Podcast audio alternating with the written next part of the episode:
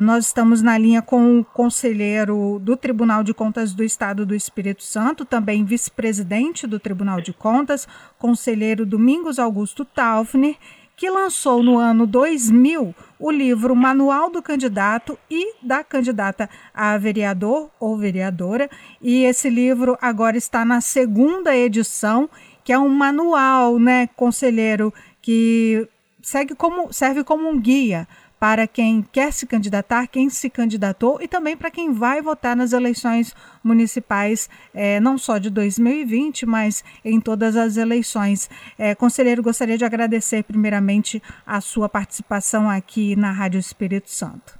Perfeito. É, conselheiro, conta pra gente, esse livro é, o senhor escreveu em, no ano 2000, né, só para a gente situar o nosso ouvinte, o senhor tem experiência em campanhas eleitorais, exerceu dois mandados como vereador, atuou em gestão municipal, né? Agora também é, o senhor, além disso tudo, é formado em engenharia mecânica na UFES, em direito na FDV, tem pós-graduação em direito tributário, tem mestrado em direitos e garantias fundamentais, foi vereador no município de Vila Velha por dois mandatos, entre os anos de 1989 e 1996. No ano 2000, como eu disse, lançou a primeira edição desse livro entrou no Tribunal de Contas do Estado por meio de concurso público em 2010 e no cargo de procurador de contas e tomou posse como conselheiro no final do ano 2000, na vaga reservada ao Ministério Público de Contas. O senhor, então, tem uma vasta experiência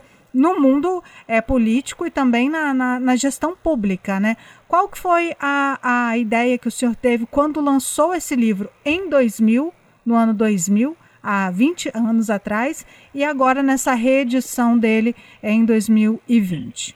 Na época, eu percebi, porque eu exerci um mandato de vereador, aliás, dois mandatos, eu percebi que tinha pouca obra, tinha poucas orientações, até muito menos do que hoje, porque hoje, com acesso à internet, isso fica mais fácil. Então, eu percebi que tinha pouca, poucas orientações para os vereadores. Então, a partir daí, eu procurei elaborar um material com linguagem simples e que basicamente suprisse três necessidades para um candidato a vereador, especialmente o candidato iniciante. Quais sejam? Primeiro, noções sobre como funciona a Câmara Municipal, a função do vereador. A outra, a legislação eleitoral, né, alguns pontos mais importantes da lei eleitoral. E o terceiro ponto, algumas noções sobre marketing político, sobre a conquista do voto para vereador, sobre algumas particularidades da campanha de vereador. Esse livro ele não se aprofunda em nenhum dos três pontos. Ele, uhum. ele, ele dá uma, uma noção geral desses três pontos. São pontos primordiais para o candidato, especialmente o iniciante, e também para os candidatos, né, porque nós temos a cota de gênero, é importante a participação de homens e mulheres no processo eleitoral. Então, foi a partir daí que eu tive essa ideia, e no ano 2000, já tinha quatro anos que eu tinha encerrado meu segundo mandato, é que essa ideia conseguiu se concretizar, então eu lancei essa primeira edição do livro Manual do Candidato e da Candidata Vereador e Vereadora. E agora, 20 anos depois, foi lançada uma segunda edição. Teve alguma modificação importante na estrutura ou no conteúdo do livro? Tivemos algumas. A primeira edição foi uma edição minha, uma edição do autor própria. Agora, é, a segunda edição ele está sendo veiculado pela editora Fórum, que é uma editora de Minas Gerais, de renome nacional na área jurídica. Tem esse detalhe de ser feito por uma editora, mas tem vários pontos que foram aprofundados. Primeiro, ele continua com a mesma linguagem, linguagem simples, acessível, que é essa a intenção, uhum. de atingir aos candidatos, mas também aos eleitores, aos apoiadores, a qualquer pessoa que se interesse em conhecer melhor como funciona o processo de escolha dos vereadores. Ele continua com essa, essa intenção. Mas o que, que o material evoluiu? Primeiro, naquele material em 2000, eu coloquei um capítulo chamado O uso da informática, que na época praticamente ninguém usava informática ainda, estava iniciando. A internet também estava iniciando. Então, na, naquele livro, eu expliquei um pouco como é que era o escritório tradicional e como era a transformação para o escritório eletrônico. Uhum. Nesse agora, em que praticamente todo mundo atua, na, entende um pouco de internet, eu transformei o capítulo em o uso das redes sociais, em que essa, desde 2016, aprofundada em 2018, o uso das redes sociais é muito frequente em campanhas. Este ano, devido à pandemia do coronavírus, é, o uso será mais intenso ainda e mais necessário. Então, esse é um ponto, é um capítulo específico. O outro ponto também é sobre a mulher candidata. Na primeira edição tinha uma pequena parte, agora não, agora tem um capítulo específico que conta um pouco do histórico das cotas de mulheres, um pouco dos direitos. Então, eu também aprofundei no assunto. Temos outro tópico também sobre a fala em público. Uhum. O candidato tem que ser uma pessoa comunicativa. Mas também se, se o candidato tem uma boa base social, mas não é comunicativo, ele está em tempo ainda de se preparar. Ele está em tempo ainda de se preparar. Então, lá eu dou algumas orientações, mas ele pode fazer um curso de oratória, ele pode, porque é uma coisa que a pessoa consegue evoluir. Não só para falar, não é, é para falar bonito, é para falar de uma maneira que as pessoas o entendam. Esse é o caminho. Então, basicamente, essas são as inovações. O restante, houve uma atualização da legislação eleitoral que mudou muito nesses últimos 20 anos. E para quem não é candidato ou não pensa em se, em se candidatar, esse livro ele vem para ajudar de que forma, conselheiro? O primeiro ponto é o seguinte, é, ele ajuda o eleitor também a saber escolher o candidato. Ou, por exemplo, se a pessoa é apoiadora, assessora algum candidato, é membro de partido político, ele ajuda muito. Uhum. A pessoa, ele orienta basicamente vários pontos da campanha eleitoral. Agora, para quem é eleitor, é mais no sentido de procurar entender como funciona a Câmara, como funciona uma campanha eleitoral, até mesmo para o eleitor ser menos enganado na hora de votar. Isso é importante, né? Porque claro. muitas vezes a, o eleitor escolhe um candidato que de repente é conhecido do bairro, né? Ou então o, o, fulano amigo falou, não, vota no fulano porque ele é gente boa, porque ele é legal, mas de repente esse candidato não tem uma, uma boa campanha, não tem bons projetos, né, conselheiro, e acaba levando a pessoa a votar nele por causa do boca a boca, né, do... Né? E infelizmente não hoje tem, um, tem muitas não, fake news, né? É, é, não tem um histórico de vida anterior bom. Isso aí. Né? De repente alguém que é abusa em casa, é, é, usa de violência doméstica. Então, conhecer um pouco do histórico do candidato é importantíssimo. Uhum. O que o candidato propõe também é bom ouvir, mas muitas vezes a, a proposta pode ser maquiada. É né? verdade. Mas a história de vida real não. Nós estamos conversando com o vice-presidente do Tribunal de Contas do Estado do Espírito Santo, o conselheiro Domingos Augusto Taufni, que no ano 2000, lançou o livro Manual do Candidato e da Candidata a Vereadora e agora, em 2020, atualizou esse material e traz uma segunda edição. Conselheiro, antes da gente passar para a parte das orientações, onde é, a gente consegue comprar o livro? Na realidade, esse livro está à venda no site da editora Fórum, na editoraforum.com.br. Só tem que procurar no site da editora Fórum é, existe um, um é, manual underline 25, que é um código que a pessoa tem direito a um desconto lá na editora. Né? Eu não vendo material, é responsabilidade da editora. Uhum. Como nós estamos na pandemia, não foi marcado um lançamento físico, como eu fiz no ano 2000. Infelizmente, não foi possível. Então, é só a divulgação digital. É, a pessoa também pode ir no site da Amazon, pode comprar também a edição eletrônica dele. Então, só repetindo, editoraforum.com.br, pode comprar o livro físico, impresso, né? Impresso. Ele é entregue pelo correio. Ou na Amazon, que também tem a versão impressa e tem a versão é, online, né? Para quem online, quiser ler é. no computador ou então no Kindle, né? Nos leitores digitais. Conselheiro, agora a gente parte para outra etapa da nossa entrevista, que são as orientações, né? tira dúvidas para os nossos ouvintes.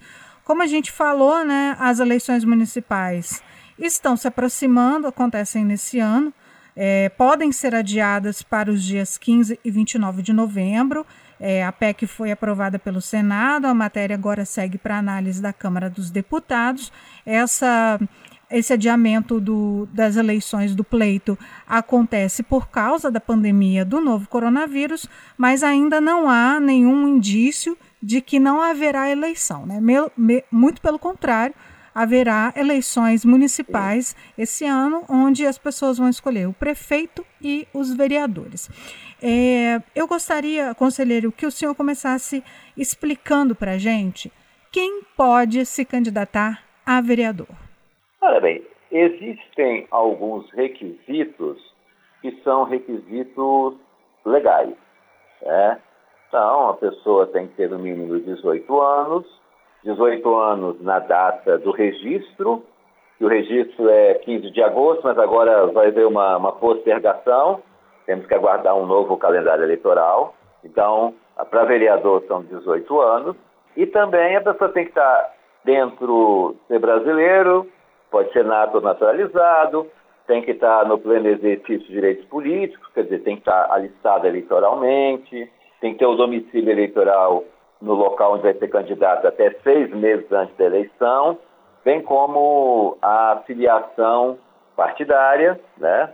Ele pode ser, por exemplo, ele não pode ser parente até o segundo grau ou, ou, cônjuge do prefeito, do governador, do presidente da República. Isso são é, requisitos legais, né? E também ele não pode estar em nenhuma condição de inelegibilidade. Né? Tem que passar pela lei, lei da ficha limpa. Se ele for servidor público, ele tem um prazo de desincompatibilização. Que, regra geral, para vereador, o prazo para você sair do cargo público são seis meses. A lei fala em seis meses. Mas se a pessoa exercer um cargo que não tem poder de mando, aí o prazo é três meses. Uhum. Então, até três meses da eleição, o servidor público tem que sair. Quem exerce por um cargo de secretário, diretor, presidente de autarquia, aí ele já deveria ter saído desde o dia 4 de abril. É claro que a eleição prorrogada, isso prorroga um pouco, mas de qualquer maneira já não há mais prazo para quem exerce cargos maiores para concorrer a vereador. Para prefeito são quatro meses, para vereador são seis. Mas o servidor público em si são três meses. Mas aí são os requisitos legais. Mas também tem os requisitos mais de ordem política. É. A candidatura a vereador ela é muito acessível. Em tese, qualquer pessoa pode chegar criar um partido e ser candidato. Mas quais são os requisitos? Na minha opinião, além da lei, da lei permitir, conhecer bem as funções de um vereador, sentir-se preparado para exercer. Depois eu posso falar um pouco sobre quais são as funções de um vereador é alguém que, te, que acompanhe o processo político, alguém que seja comunicativo e ou que tenha intenção de melhorar sua comunicação também, ele precisa, é, seja conhecido, tenha uma atuação significativa social, numa campanha eleitoral não há lugar para o anonimato, uhum. né? tem que ser conhecido. É, é importante que tenha um bom grupo de apoio voluntário para apoiar. Tem pessoas que falam assim: ah, eu fui candidato, ninguém me apoiou. Mas é claro, você só deve ser candidato se tem pessoas aptas e querendo te apoiar. Ninguém quer te apoiar, você não deve ser candidato. Né? Então, é, verificar também se não vai causar um prejuízo familiar ou profissional à candidatura. Muitas vezes a pessoa precisa se afastar daquela função dela, isso acaba é, causando muitos prejuízos. A outra questão é que candidatura não é ascensão profissional. É? A pessoa não pode esperar que com o mandato parlamentar ele vai melhorar de vida. Isso aí não é, melhora de vida aqueles que vão para a corrupção. Né? Porque em si a remuneração de vereador e tudo, ela é alta em relação ao que a sociedade ganha, em relação ao salário mínimo mas ela também não é nenhuma fortuna. Né? Tem até candidatos que gastam fortunas em eleições, mas é, depois, coisa que o salário em si nem paga aquilo. Aí é o candidato mal intencionado. Entendi. Então, basicamente, são essas orientações aí que eu dou, seja aquelas de ordem legal, sejam essas aqui de ordem política, para alguém ser um bom candidato a vereador. E a gente mesmo assim vê muitos candidatos, né? Muita gente se candidata a vereador, assim. Na minha opinião, é, eu vejo até um excesso de candidatos às vezes que pode até confundir o, o eleitorado, né? Quem eu vou escolher? Porque a, as opções são tantas, né? E tem muita gente despreparada também. Como que o senhor é, vê essa talvez o senhor não, não enxergue como um excesso, mas esse grande número de pessoas que se candidatam ao cargo de vereador. Inclusive, no livro eu abordo isso. Primeiro passo, até uma questão de marketing político aí, como tem muito candidato, o voto é muito pulverizado. Então, a pessoa pensa que vai ter mil votos, abre as urnas, ela tem 150 só, 200 votos, porque aquela pessoa que ela conhece, que ela tem amizade, conhece 5, 10, 20 candidatos. Até mesmo nossa família tem mais de um candidato. Mas vamos analisar aqui. Primeiro passo. Por um lado, não está errado ter muitos candidatos, porque a eleição é democrática. As pessoas têm que ter facilidade de ser candidatos. Porque senão, só aquelas pessoas com maiores esquemas políticos seriam candidatas e dificilmente você teria renovação. Então, por um lado, isso está correto, ter os candidatos e facilitar as candidaturas. Por outro, você tem, lado você tem razão, porque o excesso de candidatos, inclusive com pessoas despreparadas, fazem com que o eleitor se desinteresse pela eleição de vereador. Uhum. Acaba se preocupando muito com a eleição de prefeito, né, do que é um cargo executivo, e deixa de lado a eleição de vereador. Mas a questão é o seguinte: cada partido pode lançar é, o número de candidatos mais metade. Então, por exemplo, se tem 20, se tem 20 vereadores no município, você pode é, lançar até 150% das vagas, pode lançar até 30 candidatos. E os partidos buscam completar a chapa. Se a chapa não for completa, diminui o, o, a quantidade de votos da legenda e o partido faz menos vereadores naquela eleição. Então há um interesse dos partidos de buscar candidaturas. É importante que o eleitorado se prepare. Além dos candidatos tem que se preparar, isso é fundamental, o eleitorado também tem que se preparar para saber analisar o perfil dos candidatos, porque o poder legislativo ele é muito importante, porque ele faz as leis, ele faz as normas. Então, sempre que escolher bem os membros do poder legislativo, seja municipal, estadual ou federal, tendo muito ou tendo pouco candidato. É, o senhor falou do poder legislativo, que é justamente onde os vereadores se encaixam, onde eles trabalham, né? O que, que o vereador faz? Qual que é a função principal é, do vereador e depois as, as outras funções? Olha bem, é, isso é uma coisa que as pessoas confundem um pouco. Uhum. Se você fizer uma pesquisa de opinião pública, muitas pessoas vão dizer que o vereador representa o prefeito no bairro dela, ou representa o bairro dela junto ao prefeito, ou é aquela pessoa para arranjar caminhão de areia, material de construção e ônibus para excursões e empregos e outros favores. Mas essas não são as funções do vereador. Uhum. O vereador, primeiro passo, ele faz leis. Então, ele, que são regras que vão disciplinar o município.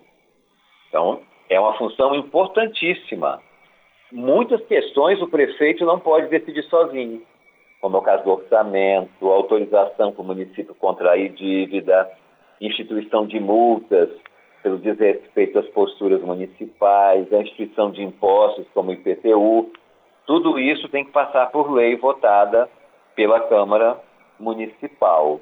Então, são, são coisas muito mais importantes do que uma obra, uhum. que a lei normatiza a sociedade. Então, uma função é fazer leis. A outra função também importante é fiscalizar o executivo. Então, o vereador pode requerer informações da prefeitura, pode até instalar comissão parlamentar de inquérito. E a Câmara Municipal pode até afastar e caçar o prefeito quando ele estiver cometendo irregularidades graves. Então, assim, a Câmara tem esse alto poder fiscalizatório. Além da função de fiscalizar e também de legislar, que são as funções que eu entendo como preponderantes, e também tem outras funções. Por exemplo, a Câmara julga, ela julga as contas do prefeito, ela pode decidir se afasta ou não o prefeito naqueles casos excepcionais, A Câmara também, o vereador ele pode administrar. Por que isso que o vereador pode administrar? Ele pode ser eleito presidente da Câmara. E a Câmara tem seu, sua, sua gestão local. Uhum. Ela contrata servidores, o concurso público, ou nomeia os cargos em comissão. Ela, para comprar produtos, tem que fazer licitação e assim por diante. É como se fosse uma mini prefeitura. Quem é eleito presidente da Câmara vai ter essa função administrativa também. E a Câmara também tem uma função importante de debater os problemas, sejam nacionais, estaduais e principalmente os locais. Então, o vereador pode ter audiência, fazer audiência pública, ele pode abrir para ter a tribuna livre na Câmara, para qualquer cidadão ir lá expor suas ideias. Então, são diversas funções que ele pode ter e ele deve exercê-las bem, porque ele vai estar representando bem a comunidade que o elegeu. Então, só para a gente entender que o vereador ele faz as leis, né, as regras que disciplinam o município, é, também fala sobre as questões de orçamentos, multas, impostos, fiscaliza o executivo, né, que no caso, nesse caso aqui, é o prefeito, né, a prefeitura, pode caçar, inclusive, o mandato do prefeito em caso de irregularidade, julga as contas do Poder Executivo também e tem a função de administrar a si mesma, né? Dentro, é, como o senhor disse, o, um vereador pode ser eleito presidente da Câmara, é, tem todo um, um processo e também junto à população o vereador, né, o grupo de vereadores, eles debatem problemas é, da sociedade em audiências públicas, por exemplo. O que o vereador não faz, como o senhor disse, né, que muita gente confunde, é representar o prefeito no bairro, né? E também, por exemplo, arrumar emprego, arrumar caminhão de areia, arrumar ônibus para excursão, né? Isso o vereador não faz. E tem muita gente que, que confunde ainda, né? Às vezes chega é, na para um vereador e, e cobra esse tipo de coisa, mas esse não é o papel do vereador. Esse não sendo o papel do vereador, conselheiro, por exemplo, arrumar emprego, então arrumar um ônibus para levar pacientes para um atendimento médico, por exemplo. Esse não é o papel do vereador. Mas como que o vereador pode ajudar, então, a, a, a população a conseguir esse, esse benefício, por exemplo? é, propor leis? Esses benefícios têm que ser prestados pelo executivo. Pelo executivo. Então ele tem que exigir que o executivo preste bem isso para a população, uhum. o setor de assistência social e tudo. É que existe uma cultura no Brasil ainda atrasada em que alguns vereadores, infelizmente, se dispõem a fazer todo esse trabalho porque isso, no fundo, cria uma referência dele, dele com as pessoas e acaba dando voto.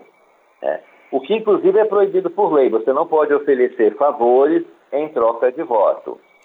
Mas é o que eu falo, o vereador não pode ajudar? Pode. Mas você, vereador, tem que ajudar igual qualquer cidadão tem o dever de ajudar o próximo. Uhum. Não que o vereador tenha essa obrigação de fazer as coisas para as pessoas de uma natureza pessoal por ser vereador. Então, se você elege alguém na expectativa que ele vai fazer algo para você pessoalmente, está errado. A, a corrupção nasce assim, nessa troca de favores. Exatamente. E, conselheiro, agora a gente está nesse, nesse período né, que a campanha vai começar, né, a gente ainda não tem uma data definida para as eleições municipais, tudo indica que pode ser 15 e 29 de novembro. O que, que não pode ser feito durante a campanha eleitoral, principalmente nas redes sociais? Olha bem, tem, tem várias questões aí que a pessoa. Primeiro, tem que tomar cuidado com a agressão a outros candidatos, porque isso pode ser considerado como crime eleitoral. Existem muitas proibições também antes da eleição, porque a campanha eleitoral, no, no calendário comum, começa só a partir de 15 de agosto. Agora vai alterar Há uma previsão de começar em 26 de setembro, mas isso ainda tem que ser confirmado. Então, antes da campanha eleitoral, que aí o cuidado tem que ser maior, o candidato não pode pedir voto. No máximo, ele pode fazer uma pré-campanha e ele pode se colocar enquanto pré-candidato, ele pode divulgar suas ideias nas redes sociais, mas ele não pode é, pedir pessoalmente voto. Depois que começa a campanha eleitoral, existe. É, isso é uma coisa que mudou muito. Há 20 anos atrás era mais livre a forma de fazer campanha. Era permitido faixa nas casas, não tinha limitação de tamanho, podia outdoor, uma série de, de coisas. Era camisa de candidato podia. É. Hoje, na realidade, uma série de coisas. Você não pode distribuir brinde, você não pode colocar qualquer coisa que indique que você está fazendo um favor. É, então, há uma, uma limitação maior. Nas redes sociais, é, empresas não podem impulsionar. É, qualquer gasto que você tenha tem que ser devidamente contabilizado. O candidato não pode receber dinheiro de empresa, de qualquer pessoa jurídica, não só empresa. Empresa, sindicato, igreja, pessoa jurídica não pode contribuir para candidato. O candidato tem que usar o recurso próprio ou recurso vindo do fundo eleitoral. Então, realmente ele tem que pegar e seguir todas essas limitações, antes e depois do registro. Agora eu queria falar um pouco sobre o pós, né? Pós-eleição, foi eleita, né? Vai assumir o cargo, é, já está há um tempo fazendo ali o papel de, de vereador, né? Sendo vereador. Como que a população consegue, é, de certo modo, fiscalizar o trabalho dos vereadores? É, você falou em pós-eleitoral. Antes de começar o mandato, depois da eleição, ele tem 30 dias para prestar contas da parte financeira da campanha. Inclusive, a prestação de contas, é importante lembrar, não é somente para quem foi eleito. Qualquer candidato tem que prestar contas. Não prestou contas, ele pode ter dificuldade de ser candidato de novo no futuro, ele vai ficar inadimplente com a justiça eleitoral. Perfeito. Mas aí, fui eleito, o que, que eu faço e como o povo pode fiscalizar? Inclusive, no passado, eu dei algumas palestras para um grupo chamado GAL, Grupo de Acompanhamento ao Legislativo. Um grupo formado por pessoas voluntárias que iam na Câmara Municipal para, de certa forma, fiscalizar os vereadores. Então, agora com a internet, e cada Câmara Municipal tem que ter seu portal de transparência. Algumas, inclusive, já transmitem a própria sessão online. Então, a população pode passar a acompanhar de maneira mais efetiva. Né? Geralmente, a população acaba acompanhando a Câmara só em questões pontuais. Quando vai votar, por exemplo, o aumento de servidores, os servidores na Câmara para pressionar para que seja aprovado. Quando vai aprovar, por exemplo, o aumento do IPTU, a população tende a pressionar a Câmara para não aumentar o IPTU e assim por diante. As pessoas acabam indo na Câmara só naquelas necessidades mais imediatas. Mas o ideal é ter um acompanhamento mais efetivo, seja dos gastos da Câmara, como também daquilo que ela, que ela vota. É. E hoje, com as redes sociais, isso está mais fácil do que no passado.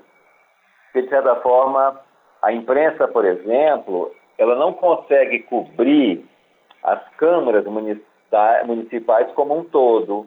Geralmente a imprensa dá muita notícia da Assembleia Legislativa, que são os deputados estaduais, do que está acontecendo, e da Câmara da Capital. Né? As demais não tem assim um acompanhamento da imprensa, porque são muitas câmaras. Seria humanamente impossível quase. Mas com as redes sociais é possível as pessoas é, acompanharem o mandato, qualquer pode denunciar no Tribunal de Contas se perceber alguma irregularidade, pode também, dependendo do tipo de irregularidade, procurar na sua cidade a promotoria que é o órgão do Ministério Público em sua cidade, que pode também fazer um inquérito para apurar irregularidades que estejam acontecendo na Câmara. Então, a Câmara é responsável por fiscalizar o prefeito, mas o cidadão tem que fiscalizar a Câmara. Certo. Conselheiro, para a gente finalizar a nossa conversa, eu gostaria que o senhor fizesse uma espécie de checklist para o eleitor, né? O que, que ele deve perceber, né, observar, pesquisar sobre o candidato a vereador antes de votar? O que, que ele tem que prestar atenção na hora de escolher quem vai representá-lo lá no Executivo Municipal? No, aliás, no Legislativo Municipal. Sim. Olha, ele tem que ver, claro, as propostas, o que o candidato fala, né? tudo isso é importante ele constatar. Se aquele candidato também tem ideias parecidas com a dele. Né? Mas, regra geral, todo candidato vai se apresentar como bonzinho. Uhum. Né? Muitos candidatos até concordam em tudo que você fala. É porque o cara a, ele quer conseguir o voto. Né? Então a pessoa tende a melhorar um pouco o discurso para tentar atrair o eleitorado. Mas para o, mas para o eleitor não cair nessa, o importante é o seguinte: primeiro, olhe o histórico de vida do candidato. E agora nós temos ferramentas de pesquisas na internet e você digita o nome do candidato e vem uma série de coisas que a pessoa fez ou deixou de fazer, é, irregularidades que ela cometeu, posições que ela tomou. Então você consegue fazer não um histórico do momento, você consegue ver, né? E você vai constatar, descobrir uma falha nessa pessoa. De repente pode ser uma falha tão pequena que é irrelevante. Todas as pessoas têm falhas. É, não queira encontrar pessoas perfeitas. Elas não existem. Perfeito é só o Senhor, Deus, mas as pessoas não são. Mas procure ver a, a relação de vida da pessoa, o histórico dela. Isso hoje em dia não é difícil conseguir. No passado era mais difícil. Hoje não é. E também por opinião de outras pessoas também, que tiveram contato com ela, né? como é que essa pessoa trata os pais dela, como é que trata a família. Algumas pessoas são muito boazinhas, mas em casa elas são né, o demônio, desculpe o uso dessa palavra. Então, procure saber um pouco da vida do histórico dela. Outra coisa, não acredite em candidato que espalha notícia falsa, mesmo que seja notícia conveniente a você. Porque quem espalha notícia falsa vai continuar espalhando e vai gerar é, nas pessoas falta de credibilidade em quem as, quem as segue. Então não acredite nisso. E também, no início eu falei, olhe as propostas do candidato. Não fique impressionado com a beleza das propostas. O importante é você saber da consistência das propostas. Tem pessoas que prometem o paraíso para você, mas não tem condição de entregar nada daquilo. Então, vê se a proposta está exagerada apenas para iludir o eleitor. Prefira alguém que possa prometer, que possa ter na sua plataforma algo pequeno, mas que ela possa fazer, que seja algo bom, do que alguém que te promete o céu e a terra, mas no fundo o inferno, ela te reserva o inferno quando for eleita. Essas são as questões, eu acho que isso são pontos que você consegue balizar, né? É, também saber se a pessoa entende das funções do vereador, esse é outro ponto. Se ela está preparada para isso. É uma série de fatores. É, é uma decisão muito subjetiva de cada um. Falamos com o conselheiro Domingos Augusto Taufner, vice-presidente do Tribunal de Contas do Estado do Espírito Santo, é, que lançou um livro em 2000, no ano 2000, sobre as eleições municipais. O nome do livro é Manual do Candidato e da Candidata à Vereadora e agora em 2020 saiu a segunda edição. Você pode encontrar o livro, pode comprar o livro na Editora Fórum, o site é editoraforum.com.br ou então na Amazon que é amazon.com.br. Lá na Amazon tem o livro físico, né, que chega na sua casa pelos correios, ou então o livro digital que você pode ler no seu computador, ou então em leitores é, de livros digitais. Conselheiro, gostaria de agradecer muito a sua participação, seu tempo para explicar, né, muito importante essa explicação sobre o papel do vereador é, no nosso no, no município, né, no, no poder é, Legislativo Municipal. Gostaria de agradecer demais a participação do senhor aqui na Rádio Espírito Santo. Eu que agradeço a oportunidade também de estar aqui orientando, colaborando com o aperfeiçoamento do processo eleitoral. Um abraço.